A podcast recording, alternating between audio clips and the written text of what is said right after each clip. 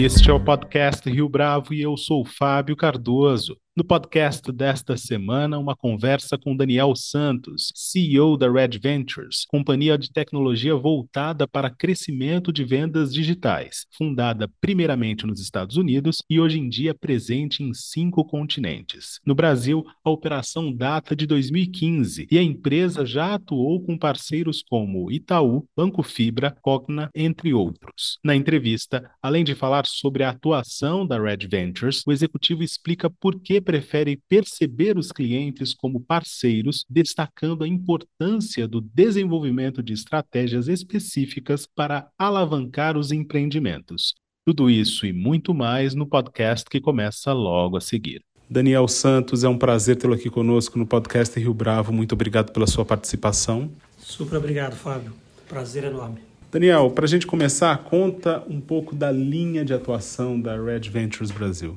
A Red Ventures é uma empresa de, de tecnologia focada em aquisição digital no risco. Isso é o que a gente faz. Então, a gente é uma empresa de 20 e tantos anos, a gente nasceu em 2000 nos Estados Unidos, e a gente nasceu ali fazendo basicamente parcerias com grandes empresas, criando, e ao longo do tempo a gente foi criando uma plataforma de tecnologia que ela foi criado ao longo do tempo para fazer aquisição digital. E por que, que eu digo no risco? Porque a gente sempre fez como criar um canal em que a gente era remunerado como um distribuidor, sendo comissionado por venda, é que a gente fazia. E aí o, todo a linha de negócio da venda, do momento que você atrai uma pessoa, um lead, faz as campanhas, até a hora que a venda acontece e a de fato receita para o nosso parceiro acontece, a gente é 100% responsável, inclusive nos custos. Então a gente sempre criou tecnologia pensando em resolver esses problemas, garantir que a gente tinha uma tecnologia ali focada em resolver o problema que no fim era nosso e era do nosso parceiro junto, que era, pô, como é que você faz isso com mais eficiência? Como é que você faz isso melhor? Como é que você captura mais valor nessa cadeia? E ao longo do tempo a gente foi desenvolvendo tecnologias e operando exatamente para conseguir fazer isso cada vez melhor. Que tipo de soluções vocês oferecem aos mais variados clientes que vocês têm? É, existe um modelo, uma espécie de padrão ou a gente está pensando aqui em abordagens específicas de acordo com as dores ou eventuais necessidades dos clientes de vocês? Elas são, acho que para te responder, talvez até até legal te contar a história do, dos primeiros parceiros que a gente fez, que aí te dá muita clara de como é que começou. Né? Então você pega lá nos, nos 2000, quando o Google estava criando a plataforma de AdWords, né? então não existia marketing digital como a gente conhece hoje. A gente conheceu a DirecTV, procurou a DirecTV, que na época vendia antenas, via distribuidores em vários lugares dos Estados Unidos e cada um tinha a sua região geográfica de atuação. A gente procurou eles com o interesse de montar um distribuidor, só que com o objetivo de montar um distribuidor que também pudesse vender usando a internet, basicamente usando um canal de internet para atrair clientes. E a gente queria, assim como todos os distribuidores, ser remunerado por venda que a gente fizesse, sendo responsável do nosso lado pela tecnologia que a gente fosse criar, pelo time de vendas que a gente fosse colocar para funcionar, pela, pelo marketing que a gente fosse gastar. E se a gente fazia ou não dinheiro, honestamente não era um problema, vamos dizer assim, da DirecTV. A DirecTV estava assim, beleza, eu vou te comissionar, você tem que respeitar meus brand guidelines e a gente vai criar. E a gente fez isso e funcionou super bem. E na época, lembrando, nessa época a venda nos Estados Unidos era pouquíssimo. Venda digital não existia, vamos dizer assim. Né? A internet naquela época eu brinco que era muito mais um panfleto digital, quase com um 1-800 call now para você falar com alguém. Mas dali nasceu o nosso, a nossa visão de, puta, de executar vendas de forma 100% no risco ali junto com o parceiro e foram nascendo tecnologias para resolver esses problemas. Então, para o seu ponto, assim, a gente não entrou ali para resolver um problema da DirecTV, a gente entrou ali para ser um sócio daquela operação. E com o tempo a gente fez isso nos Estados Unidos para várias outras empresas, tipo Verizon, AT&T, Telecom, depois a gente entrou no, no mundo de financial services, fazendo cartão de crédito com a American Express. E aí, quando a gente veio para o Brasil, já em 2015, que a gente começou a operação do Brasil, a gente repete o modelo. A gente aqui no Brasil começou e nosso primeiro parceiro foi a XP Investimentos, que no fim, na época, não tinha um canal digital B2C, digamos, bem, bem estabelecido. E eles eram investidos pelo DA, que também é um investidor da Red Ventures, eles nos apresentaram. E a gente decidiu ali em conversa com o time da XP que era uma coisa que fazia muito sentido para os dois lados criar um canal também de aquisição de clientes e operar esse canal. Então a gente criou um modelo com a XP em que a gente criou e operou o canal, seja a página da internet orgânica, paga, as mídias digitais, de performance, tudo, a gente operou, a gente que pagava, e a gente fez um modelo em que a gente era remunerado com um percentual da receita do cliente que a gente trouxesse ao longo, do, ao longo da vida daquele cliente. Então você vê dois exemplos bem diferentes e bem distantes no tempo, mas eu acho que eles mostram que assim, que tem uma linha central que é, pô, ser sócio do negócio, buscar aquisição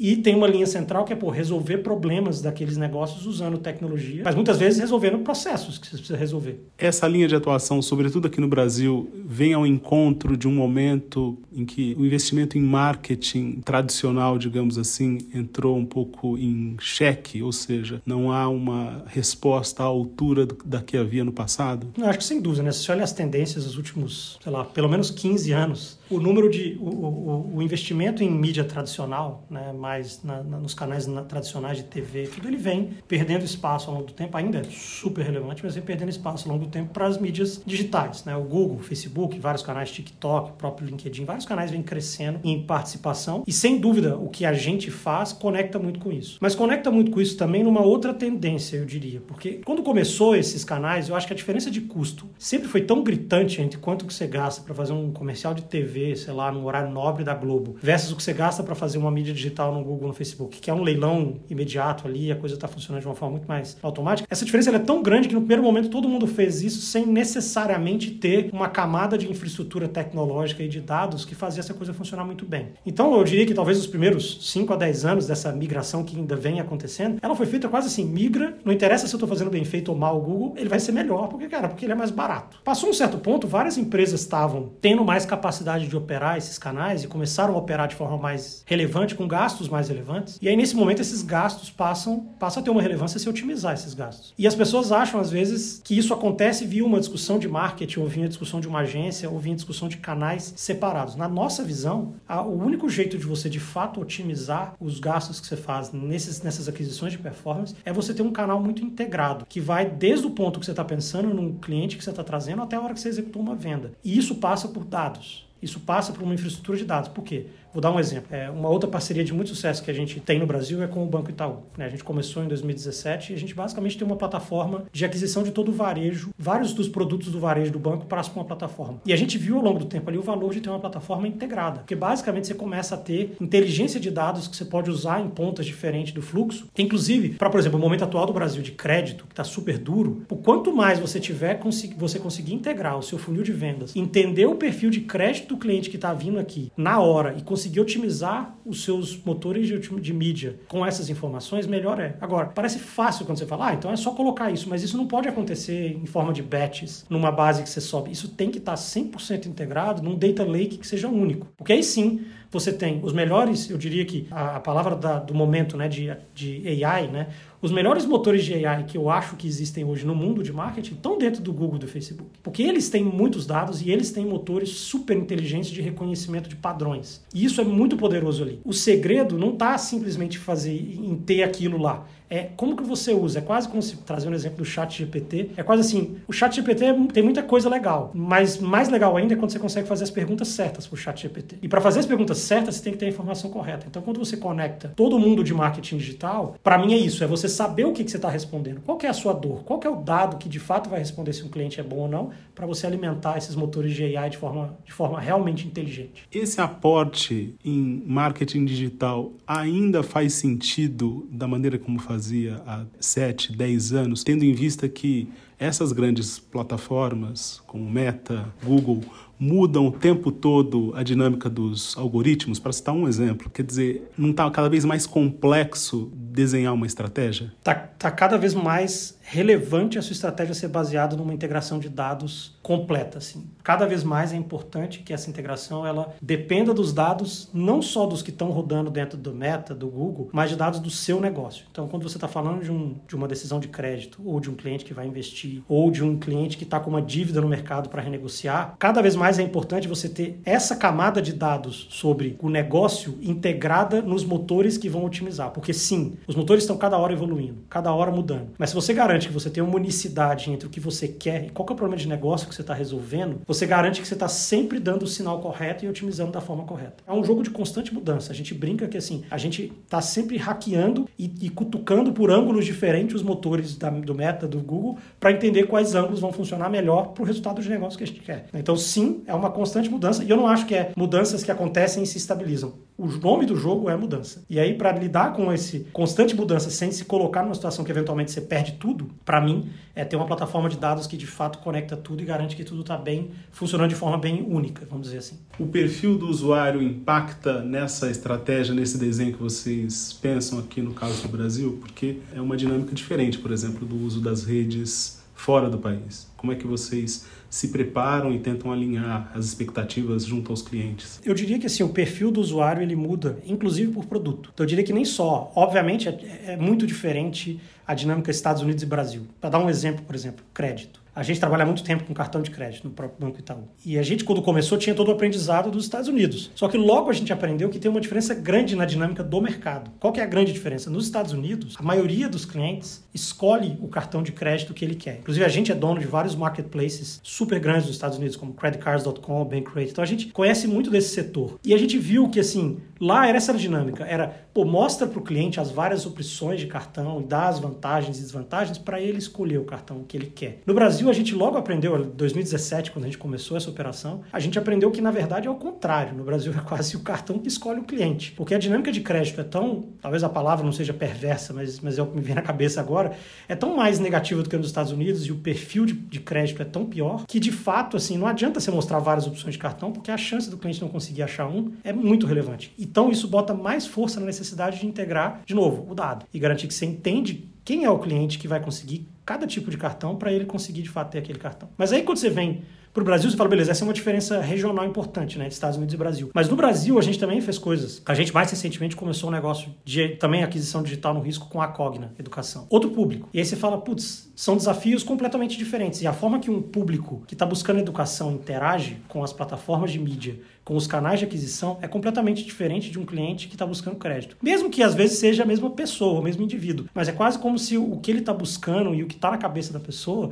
é diferente. E aí, pra gente, não tem segredo ou uma resposta que a gente fala, ah, essa é a bala de prata. O segredo pra gente, o único é testar. Você tem que começar com algo, colocar algo e testar. É a máxima comum hoje em dia de, cara, aprender rápido para você testar, aprender, mudar e você garantir que você vai fazendo vários testes. Porque, eventualmente, tem várias coisas que a gente, como, como ser humano, e às vezes com as nossas nossos vieses, a gente acredita que a gente sabe a resposta. Mas o mundo da, o mundo da internet, do dado, da volumetria de dados que a gente trabalha, ele é impetuoso, assim. Não adianta você achar e ter a sua hipótese, mas no fundo ele vai provar se está certo ou errado. E aí tem que testar, tem que testar e tem que mudar. Um exemplo disso, por exemplo, cartão de crédito. Né? A gente vendendo cartão de viagem, qual era a hipótese que a gente tinha de partida? Quais são as peças que a gente achava que ia funcionar melhor no, no, Facebook da vida? Pô, peças que mostram alguém viajando, com a visão aspiracional do que a pessoa vai buscar. Uma sala VIP no aeroporto, uma praia em Fernando de Noronha e a pessoa ali. A gente fez vários testes disso versus várias outras opções. No fim, o que a gente descobriu é que o que mais vendia não era nada disso, era o cartão. Era simplesmente a foto de um cartão, sem praia, sem nada, era a foto de um cartão bem posicionado. Quando você diria né, que essa era o tipo de, de imagem que mais venderia um cartão de crédito? Muito pouco provável. Né? Eu, pelo menos, não. Como é que se mede, Daniel, a taxa de sucesso? Você falou de companhias diferentes aqui, XP, Cogna. Como é que vocês costumam avaliar esse nível de êxito numa ação junto a companhias como essas? Vindo do nome Red Venture, para a gente são de fato empreendimentos que a gente constrói. E a gente sempre fala isso com todos os parceiros que a gente está começando o negócio, e até essa é a razão que a gente chama muito mais de fato de parceria do que de clientes. Porque a gente, até dado, dada a natureza que eu, que eu contei um pouco antes, acho que fica claro que a gente não é uma solução, por exemplo, uma Salesforce, uma Adobe que vende uma plataforma de tecnologia para alguém usar. A gente basicamente constrói um negócio que se alavanca sim numa plataforma de tecnologia fantástica que a gente criou ao longo dos anos, mas que ela vai ter muita, muita criação e muita coisa específica daquilo. Então, para a gente é um negócio que a gente sempre tem um dispêndio de, de investimento muito grande no começo. Porque a gente sabe que a gente vai construir, colocar uma plataforma para funcionar e não necessariamente ela vai trazer retorno no segundo, terceiro mês. Provavelmente no segundo, terceiro mês a gente vai estar bastante debaixo d'água do ponto de vista de cash flow. E isso vai seguir a realidade e o negócio dando certo para a gente é um negócio que a gente consegue construir, criar valor e ao longo dos anos ele trazer bastante retorno para a gente. Isso é importante. A gente, o nosso trabalho tipicamente ele é de anos. Com, com a XP, por exemplo, a gente trabalhou junto de 2015 até o IPO. Com o Itaú, a gente trabalha de 2017 até hoje. A gente continua trabalhando. Então, as parcerias são longas exatamente por essa dinâmica de ser uma construção de uma plataforma de tecnologia que se alavanca numa já existente, mas que tem muito dispêndio ali, mas que depois isso vai eventualmente otimizando, melhorando, e muito teste de melhorar e ir conseguindo fazer resultado. E para a gente, sucesso é conseguir, ao longo de anos de parceria, fazer um negócio que ele cresce numa magnitude que, para a gente e para o nosso parceiro, seja algo completamente impensável. Você começa uma parceria e fala assim: ah, se eu dobrar ou triplicar, acho que vai ser sucesso. A gente, normalmente, nos nossos casos, é aumentar 20 vezes, 30 vezes o resultado que a gente, que a gente tinha na largada. E isso sim é algo que rentabiliza tanto o nosso negócio, quanto, obviamente, rentabiliza ter uma parceria junto com, com, com a gente, né, para um parceiro. Daniel, a gente está falando aqui de grandes empresas apenas que podem é, atuar ou podem receber esse tipo de desenho que a Red Ventures propõe, ou isso se aplica também a pequenas e médias empresas? Se aplica a perfis diferentes, até porque se a gente pensar na realidade, né, se a gente pensar na XP, por exemplo, em 2015, ela não era, né, anunciou ontem, né, um trilhão de, é, de, de assets under management, assim, não é nem não era nem de perto isso em 2015. E era, obviamente, uma visão muito inspiradora, que, obviamente, nos inspirou também a estar junto nessa jornada. Mas a gente sempre está buscando olhar horizontes onde a gente acha que existem oportunidades de fazer grandes mudanças de crescimento. Então, isso pode acontecer numa empresa como era a XP, que na época, não sei se se classificaria como grande já ou como média, qual era o perfil, da, o, o tamanho da XP na época, mas certamente também há um Itaú, que é uma empresa já claramente muito grande, mas que dentro do Itaú são várias empresas, tem vários negócios. Você fala, pô, tem negócios que têm capacidade capacidade de estilingar e crescer muito, tem interesse para a gente. Até discussões mais disruptivas. A gente recentemente está conversando com vários setores diferentes. Em telecom, por exemplo, a gente acredita que as empresas, as empresas que estão mais é, disruptando o mercado e buscando ter uma oferta de serviço diferente das grandes telecoms, são excelentes parceiros que a gente quer se aproximar e estar tá junto. Educação, a Cogna já é muito grande, mas ela a gente está trabalhando em uma coisa muito mais digital, muito mais moderna. Então a gente está buscando sempre transformações. Isso é importante para a gente. Se isso vem de uma empresa que está começando e que tem capacidade e a gente acredita nisso. O fato é que a gente tem que acreditar junto, porque a gente está tomando risco. Então, se a gente acredita, a gente vai fazer. E a gente montou startups, né? Até só para completar esse ponto, a gente não tem medo desses riscos. A gente montou no Brasil é, duas startups. Uma é uma fintech, uma prevtech, na verdade, de previdência privada, que chama 11, que agora já é uma empresa 100% independente, recebeu um aporte é, da, da Ribbit, é, um Series A e agora já fez um Series B, é uma empresa que está 100% independente, que basicamente provê soluções de educação financeira e previdência privada para empresas poderem oferecer para os seus funcionários. E o outro é um marketplace de crédito, baseado no que a gente tem nos Estados Unidos do creditcards.com, que é o IQ. O IQ a gente montou em 2018, mais ou menos, é um marketplace de produtos financeiros, de crédito, cartão. E a gente recentemente a gente montou, cresceu essa empresa e no começo desse ano a gente anunciou uma JV com o Boa Vista. Então, o Boa Vista tem, tinha comprado ativos, como por exemplo o Acordo Certo, que é de renegociação de dívidas, e a gente criou uma nova empresa que vai ser, que ela é 50% Red Ventures, 50% Boa Vista, que tem ali o Acordo Certo, que tem o IQ, que tem os dados do Boa Vista e que tem a tecnologia da Red Ventures. Outra empresa que é 100% independente. Tem lá o seu, seu management, eu estou no conselho dessa empresa, mas é uma empresa 100% independente. Então, a gente pensa em capacidade de criação de valor. Seja ele trabalhando com uma empresa grande como Itaú, seja criando uma startup do zero. Então, para a gente, a gente é um pouco agnóstico a isso. A gente foca em resolver um problema de negócio e criar valor. Quais são os próximos passos da Red Ventures no curto e médio prazo, Daniel? É, agora a gente está no a gente está numa situação no Brasil que como eu falei né as nossas empresas aqui elas se emanciparam como eu brinco que elas estão mais independentes principalmente as startups que a gente criou. E a gente fez uma jornada nos últimos sete anos eu diria muito forte no setor financeiro. Então a gente fez XP, a gente trabalhou com o Itaú, a gente fez um, um negócio super legal, mas que foi por um ano e pouco só, com um ano e meio com a Icatu Seguros. Então a gente fez coisas muito interessantes no setor financeiro, um pouco no setor de seguros, que é um que, que, que tem a ver com o nosso futuro, que a gente quer, quer fazer coisas relevantes. E agora, quando a gente olha para frente, a gente fala, pô, o setor financeiro ainda vai ser a nossa jornada por muito tempo. A gente está perto do Itaú, a gente tem a nossa nosso marketplace, a nossa empresa de EV com Boa Vista, mas a gente quer olhar agora para outros setores. Então, como eu falei, a gente está conversando agora com empresas de telecom, porque a gente quer de fato lançar iniciativas nisso. E iniciativas que eu digo podem ser parcerias, podem ser ativos próprios que a gente crie, pode ser empresas que a gente compre, como a gente comprou várias empresas nos Estados Unidos. Para a gente é, é, a gente sempre está buscando entender qual é o melhor ângulo e como que a gente pode capturar mais valor junto com os nossos parceiros. Esse é um. Outro setor educação, que a gente começou há pouco tempo com a Cogna. A gente gosta muito de educação, a gente acha que é um setor que tem, tem muito espaço para ser disruptado. Um terceiro setor para a gente é, é seguros. Então a gente fez uma coisa super legal com a Icatu em seguros de vida no passado e recentemente a gente está começando a investigar formas de fazer isso em seguro-saúde, que a gente acha que é, que é um, um setor que demanda muita tecnologia e tem uma, uma latência muito grande de processos melhores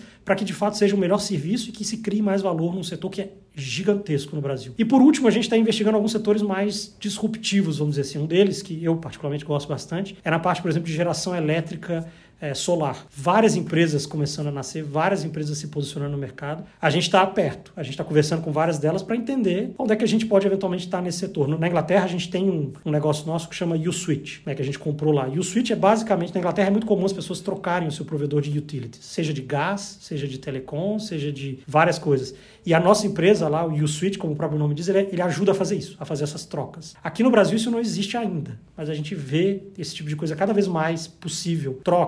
O cliente podendo escolher e a gente certamente olha com carinho que estar junto no setor desse. Agora, Daniel, conta pra gente qual vai ser a natureza da participação de vocês na Febrabantec? Legal, muito bom, Fábio, obrigado. Assim, a gente é, está muito feliz de estar na Febrabantec na semana que vem. Nós somos uma empresa naturalmente mais é, low profile, que a gente normalmente não não está muito nas redes, não está muito falando é, e tudo isso. E a gente está agora fazendo um movimento, inclusive essa nossa conversa que é uma delas, está na Febraban é outra, que a gente quer falar com mais pessoas e ter chance de contar mais a nossa história, um pouco disso que a gente falou aqui, e principalmente o sucesso que a gente tem tido no mercado financeiro do Brasil. A gente acha que mais, mais negócios e fundamentalmente mais clientes podem se alavancar e se, se aproveitar muito do que a gente está fazendo. Então a gente vai estar tá lá para basicamente conversar com as pessoas, ouvir, contar um pouco da nossa história e, e, e, quem sabe, fazer mais conexões, né? Basicamente, fazer, fazer conexões e relacionamentos que pra gente tem, tem muito valor. A Febraban Tech acontece? Ela vai acontecer na semana, agora de junho, na semana que vem, de quando a gente está gravando isso, entre o dia 27 e 29